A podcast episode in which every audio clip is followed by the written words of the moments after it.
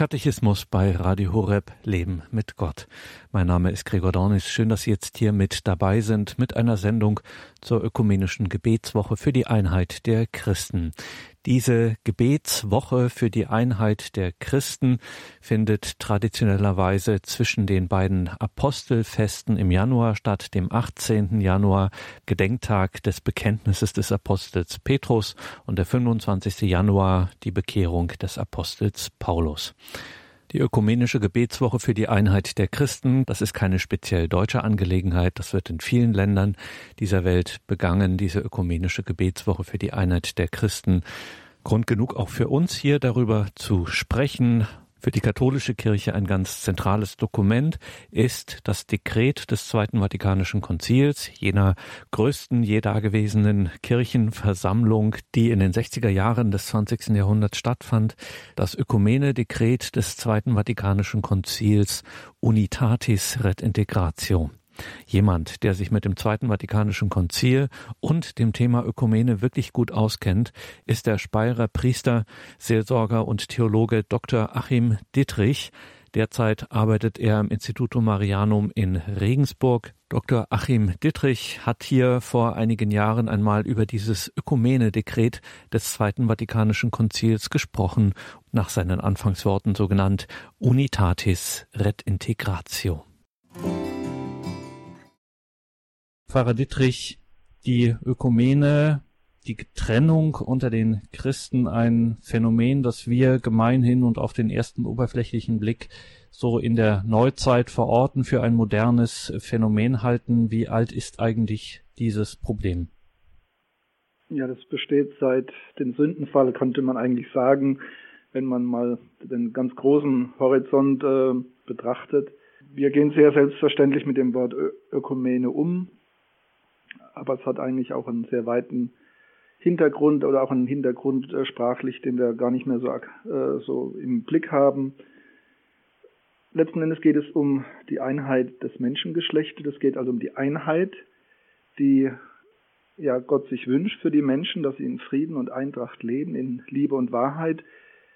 Ähm, etwas, was in Adam ja vollzogen werden sollte, was gescheitert ist, und was im neuen Adam in Jesus Christus nun erneut und endgültig verwirklicht werden soll. Und Jesus Christus, er ist in die Welt gekommen, die Welt zu verwandeln. Im biblischen direkten Sprachgebrauch kommt auch das also griechische Wort äh, von der Ökumene vor, äh, das vom, vom äh, Wortstamm her vom Haus herkommt oder auch etwas geweitet dann äh, ja die Welt der Menschen kann durchaus auch aufs Negative apostrophiert werden in der Bibel. Eben in dem Sinne, dass diese Welt, die eigentlich eine Einheit sein sollte, gegenüber Gott, dem Schöpfer, dem Vater, dass diese Welt äh, zerstritten und gefallen ist. Jesus Christus kommt, diese Welt wieder herzustellen, zu einen, die Menschheit zu einen, eben diese Ökumene, ähm, diese Hausgemeinschaft aller Menschen äh, herzustellen. Und er verwirklicht das im Reich Gottes, in der Kirche, die er stiftet, die er gründet, die er als seinen Leib auferbaut.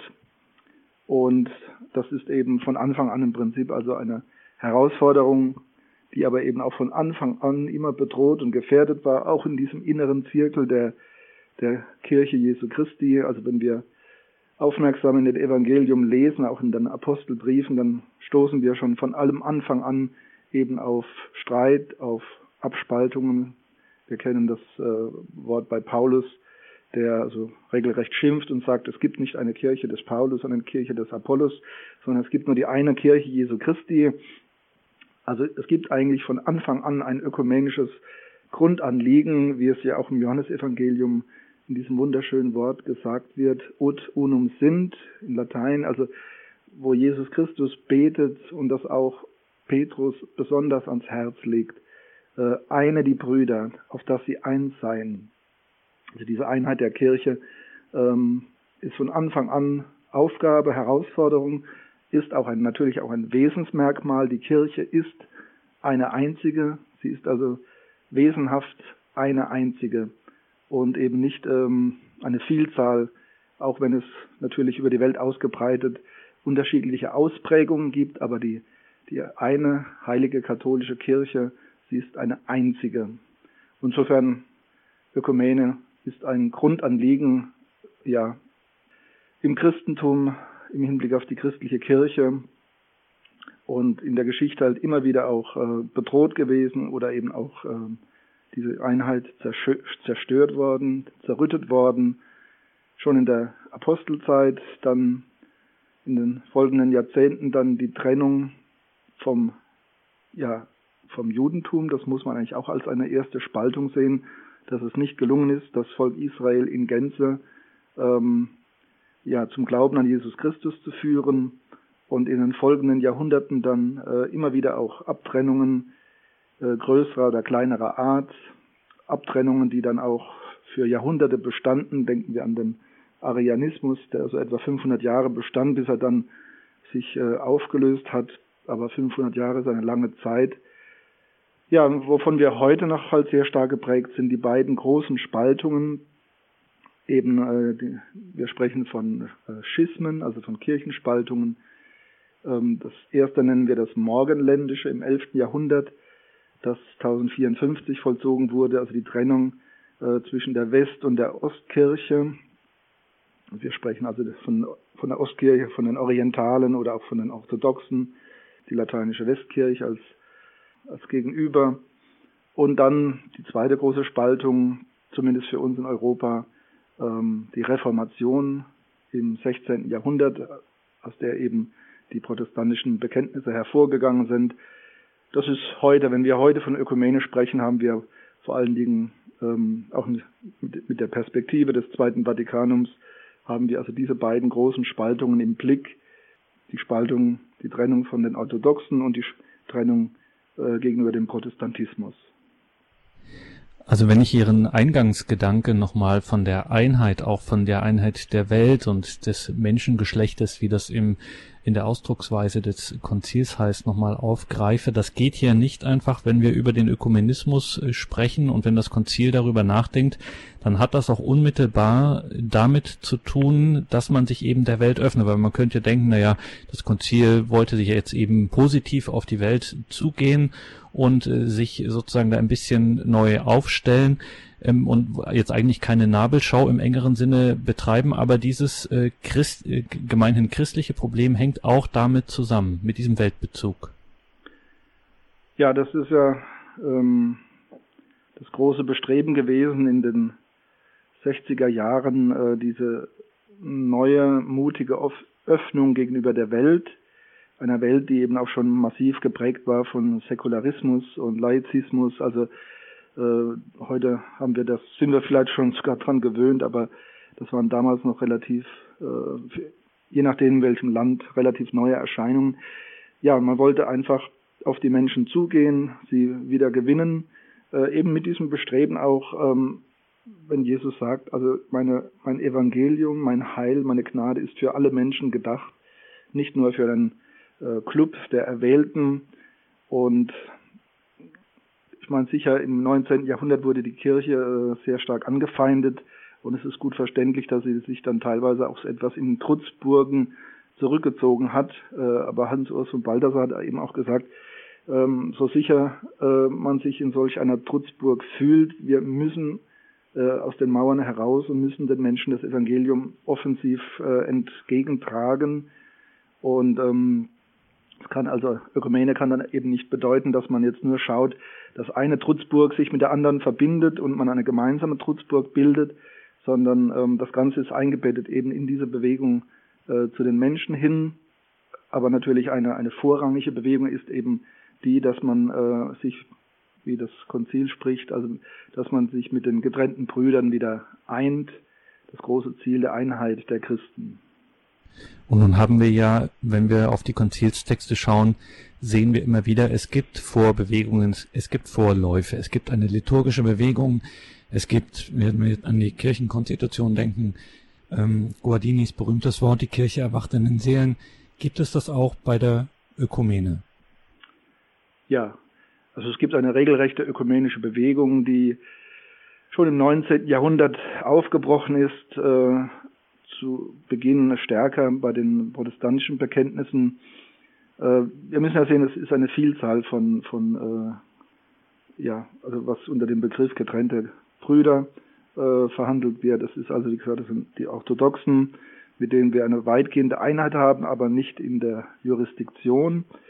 Äh, es ist sind die, die, es ist die äh, angelsächsisch-protestantische Kirche, die Anglikaner also, und es sind die, die Reformationsbekenntnisse, die also von Luther herkommen, ähm, die Lutheraner, dann die von äh, Calvin herkommen, die Reformierten, in den USA dann eine Vielzahl von verschiedenen protestantischen Bekenntnissen. Ja, also das ist ein, ein großes Spektrum und äh, das war auf dem Konzil insgesamt äh, prägend, weil eben ja etwa in der katholischen Kirche, sagen wir vielleicht etwa 60, 70 Jahre ein, eine ökumenische Bewegung entstanden ist aus vielen Berührungen in der modernen Welt mit den äh, protestantischen Mitchristen. Papst Leo XIII. war einer der großen Päpste, die also dem Rechnung getragen haben und die hier auch wirklich das Ganze dann gefördert haben. Das waren natürlich in den ersten Jahrzehnten waren das sehr behutsame, sehr vorsichtige Annäherungen. Also man muss ja einfach wissen, dass mit den Orthodoxen hatten wir äh, zur Zeit der Kreuzzüge massive Auseinandersetzungen bis hin äh, zur Zerstörung, äh, Plünderung von Konstantinopel damals. In der Reformationszeit schlug das Ganze sehr schnell um, auch in, in äh, gewalttätige, in kriegerische Auseinandersetzungen. Bilderstürme, Vertreibungen äh, und dann regelrecht rechte Kriege, Religionskriege. Der 30-jährige Krieg äh, hat als Religionskrieg begonnen. Am Schluss ging es dann nur noch äh, plakativ um Religion. Eigentlich waren dann andere nationale Interessen hintendran. Aber die, die, die Geschichte der Trennung zwischen den Christen, gerade in Europa, war natürlich auch äh, sehr tief äh, mit vielen Verletzungen, auch mit viel äh, Schuld auf beiden Seiten. Das wird auch anerkannt in diesem vatikanischen Dokument, Ökumenismusdekret. Ja, über Jahrzehnte hat man sich vorsichtig äh, herangetastet. Die Protestanten waren in der Regel etwas äh, großzügiger in den Kontakten, äh, auch wenn sie sich gegenseitig durchaus schon stark abgetrennt haben. Aber es gab eben doch ähm, ja eine größere Lockerheit also es gab eine, eine auch eine internationale ökumenische Bewegung, aus, aus der sich die ähm, katholische Kirche anfangs ganz rausgehalten hat und ähm, ja, Leo der 13. hat dann so ein bisschen äh, grünes Licht gegeben, dass man auf Ebene der Bischöfe, der Fachtheologen Kontakte geknüpft hat, in Dialog eingetreten ist. Es wurde dann auch immer wieder jedes Jahr äh, das Gebet um die Einheit der Christen wurde dann so etwas quasi ein Allgemeingut der katholischen Kirche, dass man das auch wirklich darum gebetet hat, dass man also diese Spaltung, ähm, die Kirchenspaltung nicht als gegeben und äh, unabwendbar und, und unveränderlich hinnimmt, sondern dass das Ziel, dass alle eins seien, dass das wirklich auch neu angestrebt wird, dass man Gott darum bittet. Und es ist so dann über die Jahrzehnte eine breite ökumenische Bewegung entstanden, die dann in den 50er Jahren äh, quasi auch die Atmosphäre geschaffen hat, in die dann Johannes der 23. hineingesprochen hat.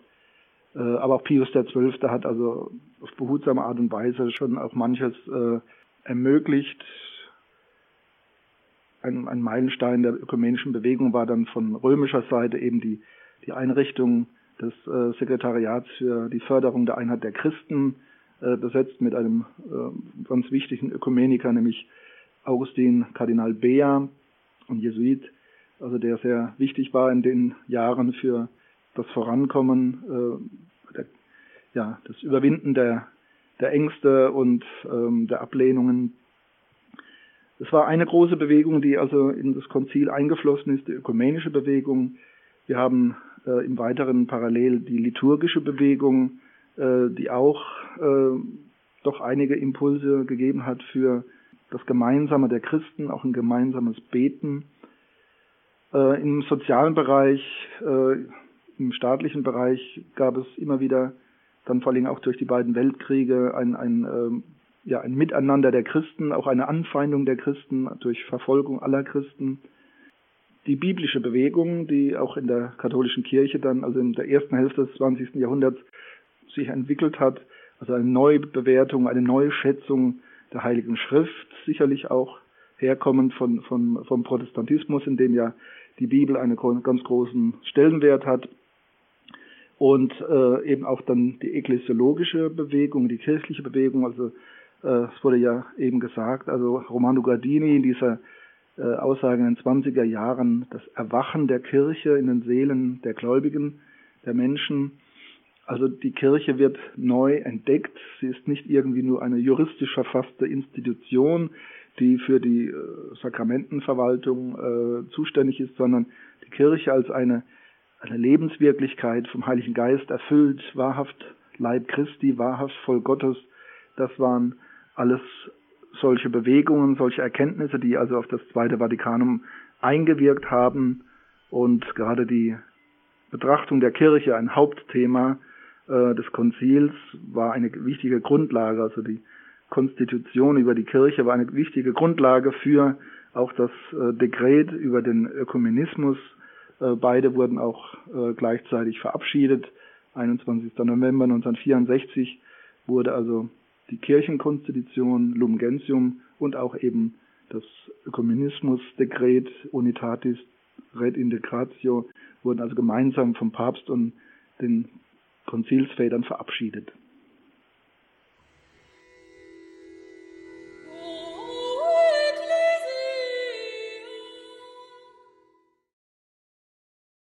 Wir sind hier im Gespräch mit Pfarrer Dr. Achim Dittrich. Wir betrachten heute das Ökumenismusdekret des Zweiten Vatikanischen Konzils, Unitatis Red Integratio. Und jetzt müssen wir auch direkt in den Text, in das Dokument gehen. Pfarrer Dittrich, was ist denn den Konzilsvätern hier wichtig? Was, worauf legen Sie Wert in dieser Frage des Ökumenismus? Ja, also das, äh, die Form dieses Dokumentes ist also ein Dekret, im Unterschied zum Beispiel zur Konstitution, äh, Lumen Gentium.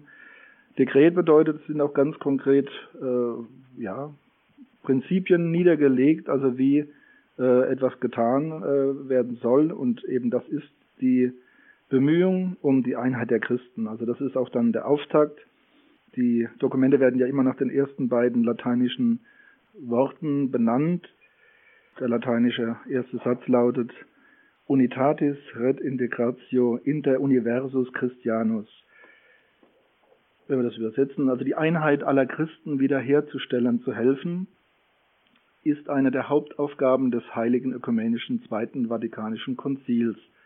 Also das ist schon eine sehr massive Aussage.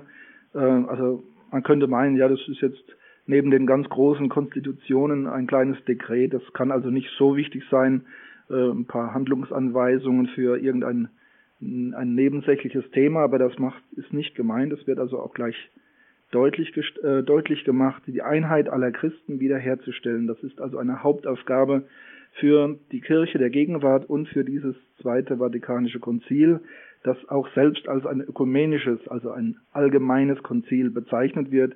Äh, das hat damals bei der Ankündigung 19 59 schon etwas zu Verwirrung geführt, weil man dachte, manche dachten, es würde dann äh, würden alle eingeladen werden als äh, als Verhandlungspartner. Es waren viele nicht-katholische Gäste eingeladen. Am, am Schluss waren über 100 da, aber es war natürlich eine römisch-katholische Veranstaltung. Ja, und dieses Konzil hat also als Prinzip aufgerichtet, die Ökumene ist nicht irgendwie nach Belieben, sondern sie ist ein notwendige, eine notwendige Arbeit der gegenwärtigen Kirche äh, aufgrund der Verpflichtung äh, durch Christus selbst eben, dass die Christen eins sind im Glauben in der Kirche und deswegen darf das Bemühen um die Einheit der Kirche niemals aufgegeben werden, sondern muss stets gepflegt werden. Also das Dokument baut sich dann auf in vier Teile. Äh, das erste ist ein Vorwort, in dem eben diese, diese, diese hohe Würde der ökumenischen Bewegung und Bemühung äh, ja, geschildert wird. Dann werden die katholischen Prinzipien des Ökumenismus werden äh, geschildert. Im zweiten Kapitel dann die praktische Verwirklichung. Da wird es dann teilweise recht konkret und schlussendlich dann werden also die die beiden großen Fraktionen, also äh, die orthodoxen und die äh, protestantischen äh, Gemeinschaften, werden also dann ganz konkret mit ihren Eigenarten angesprochen und geschildert. Die katholischen Prinzipien des Ökum Ökumenismus,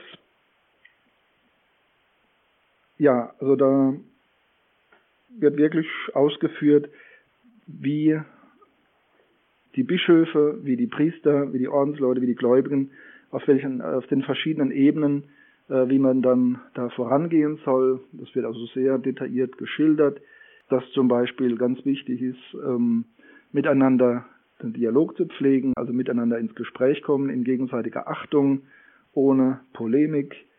Äh, das Studium wird äh, besonders betont, dass man also die getrennten Brüder, die verschiedenen äh, Konfessionen im Protestantismus und die Orthodoxie, dass man die auch gut kennenlernt, dass man sie studiert und ähm, sie versucht zu verstehen.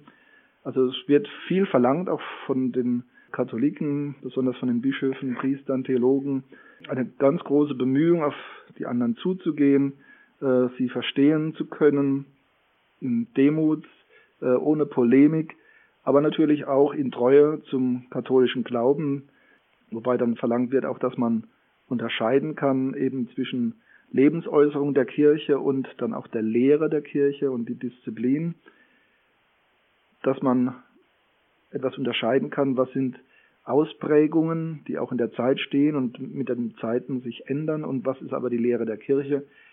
Diese Lehre der Kirche soll verglichen werden mit den Überzeugungen oder auch Lehraussagen der Gegenseite, wobei das dann zwei ganz verschiedene Dinge sind äh, bei den protestantischen Bekenntnissen und bei der Orthodoxie. Bei der Orthodoxie haben wir ja, ähm, was die Lehre angeht, äh, eine ganz, ganz große Schnittmenge. Äh, beim Protestantismus sieht das dann schon etwas anders aus. Äh, und das wird auch eigens gewürdigt, dann diese beiden großen Fraktionen ja, die Prinzipien werden also niedergelegt, dass man mit Geduld und ähm, aber mit Eifer, also ohne irgendwie ähm, das nur als Projekt zu erklären und dann irgendwann zu sagen, es ist jetzt gut, jetzt äh, reicht, sondern es soll im Prinzip die Ökumene ja gefördert werden bis zu dem Ziel, dass man die volle Einheit herstellen kann. Das ist das, äh, wenn auch ferne Ziel, aber das muss das Ziel auch bleiben, dass man ähm, sich nicht zufrieden gibt, dass man so einigermaßen jetzt miteinander auskommt und äh, sondern dass man wirklich die volle Einheit im Glauben und auch in der in den Sakramenten, besonders in der Eucharistie, erreicht. Das ist das Ziel katholischer Ökumene. Wird natürlich dabei nicht verschwiegen, dass dann gerade beim Protestantismus dann natürlich große Hindernisse oder auch große Defizite da sind, die man nicht ähm, einfach übergehen darf oder wegretuschieren äh, kann. Aber dennoch muss dieses Ziel immer im Blick bleiben und äh, man darf sich auch nicht mit zu wenig zufrieden geben. Das gemeinsame Gebet wird also eingefordert für alle Gläubigen.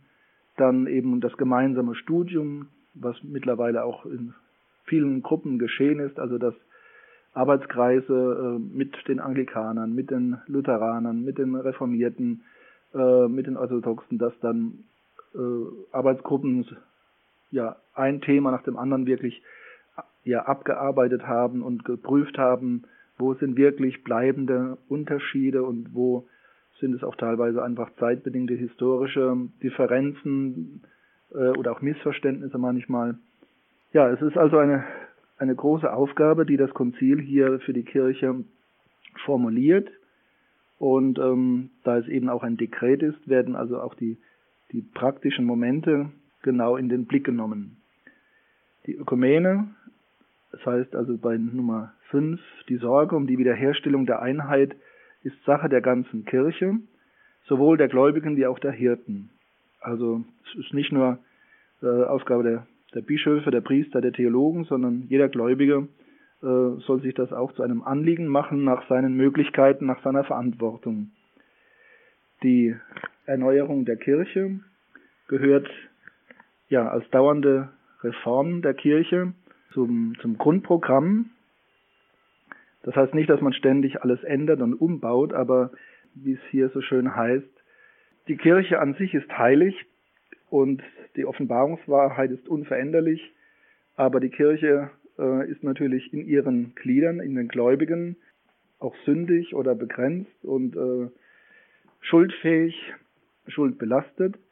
Das ist ein ausdrücklicher Appell dann auch, dass sich alle bemühen um einen tieferen Glauben, also gerade die katholischen Christen werden aufgefordert, nicht nur das Gegenüber im Dialog kennenzulernen, sondern auch selbst vertieft geistlich zu leben, nach größerer Frömmigkeit und Heiligkeit zu streben, ähm, was eben auch eine wahrhaftige Ökumene fördert.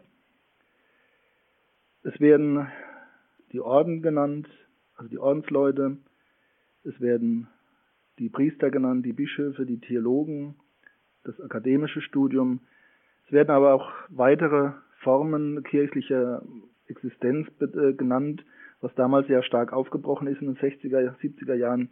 Das Laienapostolat, das es vorher schon gab, aber das dann wirklich so zu einem Standardmoment geworden ist für die Kirche. Ja, es wird auch darauf hingewiesen, dass man äh, durchaus sich gegenseitig äh, inspirieren und äh, Impulse geben kann.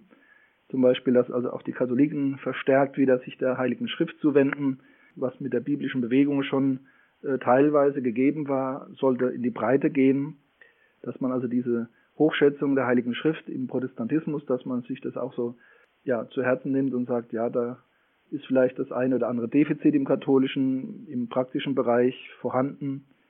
Die praktische Verwirklichung des Ökumenismus im zweiten Kapitel schlägt dann auch vor, dass man eben auch im gesellschaftlichen, im sozialen Bereich ja ein Miteinander sucht, dass man also ein gemeinsames christliches Zeugnis im Staat, in der Gesellschaft ablegt, im sozialen Bereich, dass man sich gemeinsam für den Frieden einsetzt.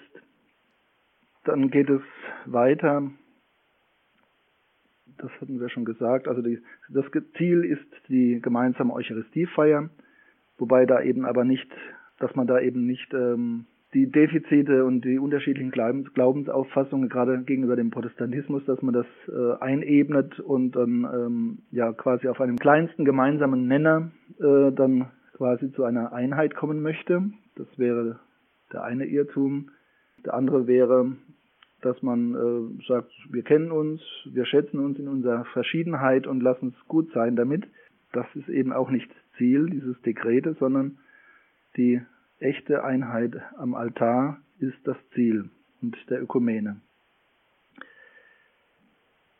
Ja, das wird dann in verschiedenen äh, Nuancen ausgebreitet, auch im Hinblick auf die Liturgie, auf die Theologie. Es wird immer wieder eingefordert, dass also die katholische Seite, die katholischen Gläubigen da also ähm, viel investieren sollen, auch so von von äh, Wohlwollen, von Herzensgüte, von Demut, dass man eben nicht, wie es vielleicht früher in der Apologese stark war, dass man sich rechtfertigt und genau äh, Trennlinien zieht, sondern dass man wirklich bemüht ist, äh, einander zu verstehen und bemüht ist, den anderen zu gewinnen. Bei Pius XII. war es noch so, dass also eindeutig von einer von einer äh, Rückkehr Ökumene gesprochen wurde, also zum Beispiel in der Enzyklika von 1943 da wurde dann klipp und klar gesagt, also ein großes Verständnis, äh, ein großes Wohlwollen gegenüber den nicht-katholischen Christen, aber dann auch den, gezielt die Einladung, die Kirche steht offen äh, für alle, die eben zur Fülle äh, des Christlichen ja, finden wollen, zurückkehren wollen. Ähm, so explizit findet man das im Dekret hier nicht mehr. Es wird auch unterschieden zwischen äh, den natürlich durchaus gewünschten und auch äh, erlaubten, also Konversionen, dass jemand sagt, ich will katholisch werden. Das wird nicht verschwiegen, nicht übergangen, aber äh, es wird unterschieden von der Ökumene. Also die Ökumene soll nicht einfach nur eine, eine Propagandamaßnahme der Katholiken sein, um die Protestanten wieder äh, ins Boot zu holen, sondern es soll ja eine, eine gewinnende Bewegung sein auf die Einheit der Christen hin, ohne dass man dabei verleugnet, dass eben in der katholischen Kirche die Fülle verwirklicht wird, was die Lehre angeht, äh, die Sakramente, die Verfassung, aber nicht jede äh, historisch gewachsene äh, Form und Prägung. Also da wird eine Differenzierung vorgenommen. Eine Differenzierung, Pfarrer Dietrich, die ähm, sehr stark an diese ähm, wiederum spannungsreiche ähm, Theologie des Zweiten Vatikanischen Konzils erinnert und ja vielleicht auch typisch dafür steht. Und auch hier haben wir es jetzt gerade wieder von Ihnen so exemplarisch gehört. Diese Spannung wird eigentlich erreicht oder hört auf, schmerzhaft oder verkopft oder wie auch immer zu sein oder verknotet, ähm, durch eine sehr starke spirituelle Dimension. Also, wie wir das jetzt auch von Ihnen gehört haben, die Betonung der Demut, des äh, Wachsens in der Frömmigkeit. Also es ist hier nicht einfach ein politisches Programm aufgelegt oder jetzt müssen wir mal endlich uns drum kümmern, dass wir hier die Einheit wiederherstellen und da gibt das Konzil jetzt ganz praktische Hinweise, so sieht der Weg aus und den beschreiten wir jetzt und dann wird das schon, sondern es ist sehr viel von vom Leben nach dem Evangelium, geschwisterliche Herzensgüte liest man da, Wahrheitsliebe, Demut, Bekehrung wird ist auch sehr stark. Ähm, kann man schon sagen, das ist ein sehr geistlicher Text auch. Ja, also da steckt viel, ähm, ja, also ich finde diesen Begriff Herzensgüte äh, sehr treffend. Also es steckt sehr viel Wohlwollen drin und ähm, es ist ein ganz anderer Ton, als man den eigentlich von dogmatischen Dokumenten kennt, die eigentlich sehr präzise und abgrenzend formulieren. Und hier spürt man einfach so dieses, diese große Bewegung zu den Menschen und vor allem zu den getrennten Brüdern und dieses ständige Ermahnen der, der Katholiken eben nicht äh, in die alten Schienen zu verfallen, also Polemik und Abgrenzung, sondern Selbsterneuerung der Kirche, Bekehrung des Einzelnen, auch als Grundlage eines geläuterten, also eines reinen Zugehens auf die getrennten Brüder, dass man eben nicht so im Sinne der Parteipolitik im Prinzip äh, nur sich selbst rechtfertigen möchte und sich als Besserwisser dann präsentiert, sondern dass es wirklich ein, eine Bestrebung ist hin zu Christus, zur Einheit in Christus, in Treuer, sicherlich zur, zur Lehre, aber auch wirklich in Demut. Ähm, das ist ja immer das Schwere, ähm, dass man ja nicht den, den Besserwisser gibt oder sich in der äh, überheblich in der, der höheren Position wähnt, aber gleichzeitig eben auch das äh, Depositum, also das anvertraute Glaubensgut äh, nicht verwässert, nicht preisgibt. Also das ist ja eine ungeheure Spannung, die also hier in den Texten ganz vornehm äh, immer wieder beschrieben wird, umschrieben wird. Ähm, was in diesem Zusammenhang dann auch fällt, das wurde auch in den folgenden Jahrzehnten nach dem Konzil oft zitiert und oft äh, verhandelt, die sogenannte Hierarchie der Wahrheiten, also das ist im zweiten Kapitel Nummer 11, dass man eben auch den interessierten Nicht-Katholiken, also auch nicht die, äh, die ganze katholische Lehre um die Ohren haut, sondern auch ein bisschen darstellt, also das ist fundamental, das ist vorrangig, das ist ganz wichtig. Äh, und dann gibt es auch äh, Glaubenslehren, die auch wichtig sind, aber nicht ganz vorne stehen, sondern also äh, ohne eine Minderung der Wahrheit zu bedeuten, aber dass es doch gerade im Dialog wichtig ist, mit den fundamentalen Dingen anzufangen. Also diese Hierarchie der Wahrheiten, über die wurde viel diskutiert. Man wollte sie auch ein wenig äh, instrumentalisieren, dass man also zum Beispiel die Marienlehre ja im Prinzip so entwertet und sagt, in der Hierarchie der Wahrheiten ist das also ganz weit hinten, es ist eigentlich nicht relevant für die Ökumene. So war das nicht gemeint. Aber es ist schon wahr, dass ähm, zum Beispiel die Christologie und ähm, dass das äh, vorrangig ist, wobei jetzt auch Maria gerade, wenn wir es erwähnen, äh, eigens genannt wird, dass das also wichtig ist, dass das auch etwas ist, was uns mit äh, der Orthodoxie verbindet und was uns vom Protestantismus, ja man kann nicht sagen trennt, aber da ist eben eine, ein großer Unterschied in der Betrachtung Mariens und in der Bewertung ihrer Rolle. Orthodoxie und Protestantismus, zwei wichtige Stichworte, nachdem das Dokument Unitatis Redintegratio, das Dekret über den Ökumenismus, über das wir über heute sprechen, nach der Grundlegung eben dieser Prinzipien, dieser katholischen Prinzipien des Ökumenismus, unterscheidet das Dokument, das Dekret in Kirchen und kirchliche Gemeinschaften. Was ist damit gemeint? Ja, das ist dann diese äh, Betrachtung im dritten Kapitel die getrennten Kirchen und die kirchlichen Gemeinschaften. Das ist also auch ein äh, eine Begriffsausbildung, die dann äh, prägend wurde für die äh, katholische Theologie. Und, also wie gesagt, mit den Kirchen des Ostens haben wir also vieles gemeinsam, was die, äh, das Dogma angeht, die Kirchenverfassung angeht, äh, also das Weiheamt, die, die Sakramente, äh, die Eucharistie. Da haben, wir, in vielen Dingen haben wir da eigentlich eine Einheit. Und deswegen wird auch davon gesprochen, dass also das sind Kirchen, Schwesterkirchen. Die werden also äh, als Kirchen, Lokalkirchen äh, anerkannt. Das sind nicht also Kirchen neben der katholischen Kirche, sondern es sind äh, Ortskirchen, Lokalkirchen, die eine katholische Kirche im Prinzip vor Ort mit einer besonderen Geschichte und Prägung äh, äh, verwirklichen und eben dieses Prädikat Kirche haben, also wirklich Kirche sind als Sakramentale. Im Unterschied zum Protestantismus, das ist immer so ein bisschen ein heißes, strittiges Thema, aber im strengen theologischen Sinn wollte von Luther und Calvin her wollten die Protestanten gar nicht Kirche sein. Also sie haben ja das Wesen der Kirche dann wirklich anders beschrieben, äh, wirklich in auch eine bewusste Abtrennung von, von, äh, von der römisch-katholischen orthodoxen Kirche. Natürlich von außen betrachtet sind die protestantischen Bekenntnisse auch Kirchen äh, als ja, soziologische Größe. Also muss man immer aufpassen, auf welcher Ebene man spricht. Das Konzil spricht von äh, Gemeinschaften, kirchlichen Gemeinschaften.